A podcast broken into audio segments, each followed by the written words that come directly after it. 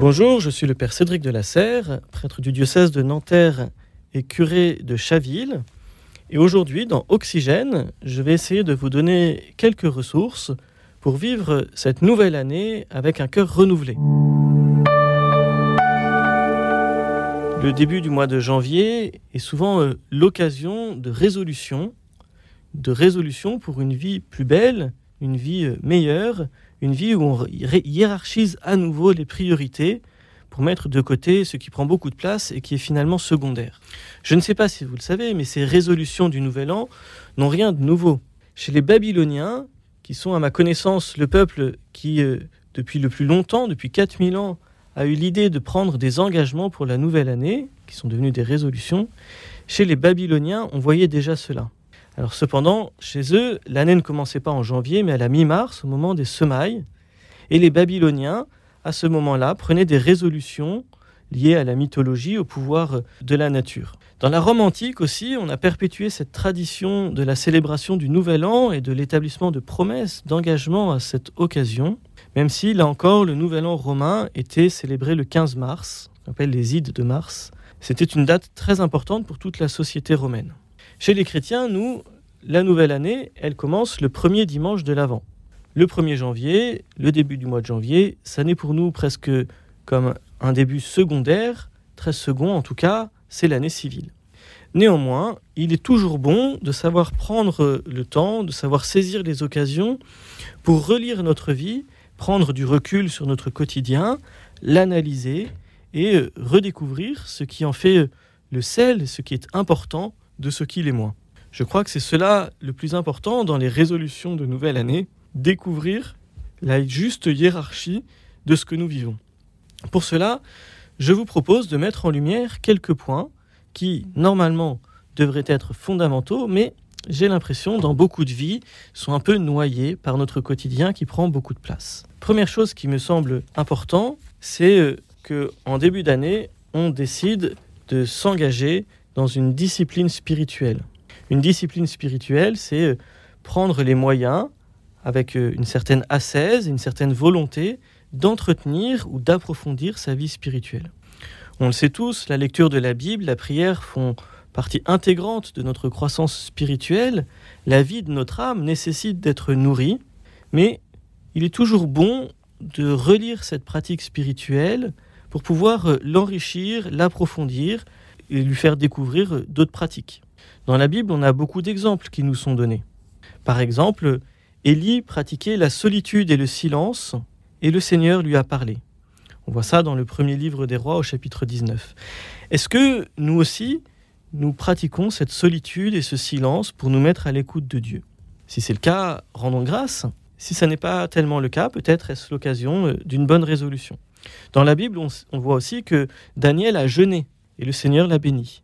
On le voit dans le livre Daniel au chapitre 1, et euh, cette grâce qu'il a eue de pouvoir vivre le jeûne a ouvert son cœur et son âme et l'a rendu plus disponible à la volonté de Dieu. Est-ce que nous aussi, dans nos vies, nous avons euh, l'occasion de jeûner, de prendre de la distance par rapport à nos attachements matériels, à la nourriture? Est-ce que nous sommes capables de nous priver et de découvrir dans cette privation quelque chose qui nous ouvre à une vie spirituelle plus intense. Paul nous montre aussi une autre forme de discipline spirituelle. Paul s'est exercé à écrire lorsqu'il dit à Timothée, en attendant que je vienne, applique-toi à lire les Écritures dans l'Assemblée, à encourager, à enseigner. Est-ce que nous aussi, nous pratiquons cette discipline spirituelle qui consiste à mettre par écrit ce qui est important dans notre vie spirituelle? Est-ce que nous prenons le temps de sortir de notre emploi du temps habituel pour communiquer avec Dieu? Est-ce que nous prenons le temps d'échanger sur euh, ce qui habite le fond de notre cœur et le fond de notre âme avec un frère dans la foi ou un aîné dans la foi qui peut nous éclairer et euh, qui peut nous aider à avancer. Voilà quelques exemples d'une discipline spirituelle qui pourrait être une bonne chose à mettre en œuvre dans, ce, dans cette nouvelle année. En même temps que cette discipline spirituelle, peut-être pouvons-nous aussi découvrir que notre manière de prier peut être l'occasion d'une relecture? Même si nous prions Dieu régulièrement, combien de fois prenons-nous le temps d'écouter? Combien de fois prenons-nous le temps de nous mettre à l'écoute de cette parole de Dieu à travers laquelle le Seigneur veut nous donner quelque chose, veut nous donner une direction, veut nous guider dans un discernement? Les Écritures disent que chaque cheveu de notre tête est compté. Alors, si Dieu a pris le temps de numéroter les cheveux de nos têtes, il a sûrement un plan pour nos vies spirituelles. Quel temps prenons-nous pour analyser cela, pour discerner cela? Parfois, la meilleure façon d'avoir une relation plus profonde avec Dieu, c'est de revitaliser notre vie de prière en lisant simplement un peu plus les Écritures. Cela pourrait être une autre résolution pour cette année. Est-ce que je prends le temps de lire la Bible, de lire les Écritures? Savez-vous que si vous lisez cinq chapitres des Écritures chaque jour, pendant cinq jours de la semaine, à partir de début janvier, vous aurez lu la Bible tout entier au bout de dix mois. Pour certains, la lecture de la Bible semble insurmontable. Pris petit à petit, mais avec euh, une fidélité quotidienne, cette lecture euh, est quelque chose qui peut devenir tout à fait surmontable. Il faut euh, décomposer un gros objectif en objectifs plus petits et plus atteignables. Et puis, décider de lire la Bible de manière plus fidèle, de la lire en un an, ça peut aussi demander une stratégie. Parfois, nous pensons que l'Ancien Testament n'est pas pertinent parce qu'il est trop daté, ou que le Nouveau Testament euh, n'est pas pertinent parce que nous l'entendons euh, tous les dimanches à la messe et que finalement nous le connaissons assez bien. Ben, peut-être cela vaudrait-il le coup de resituer chaque texte dans son contexte, de voir euh, que les choses sont liées entre elles, qu'il y a une cohérence d'ensemble, une historicité. Alors, euh, une résolution de cette année pourrait donc être de relire la Bible, de la lire euh, sur une année.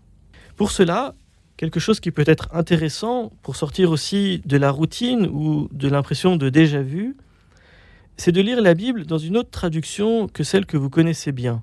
Souvent, nous lisons la Bible dans la traduction euh, dans laquelle nous sommes le plus à l'aise, mais en français, il en existe plusieurs des traductions qui sont de bonne qualité.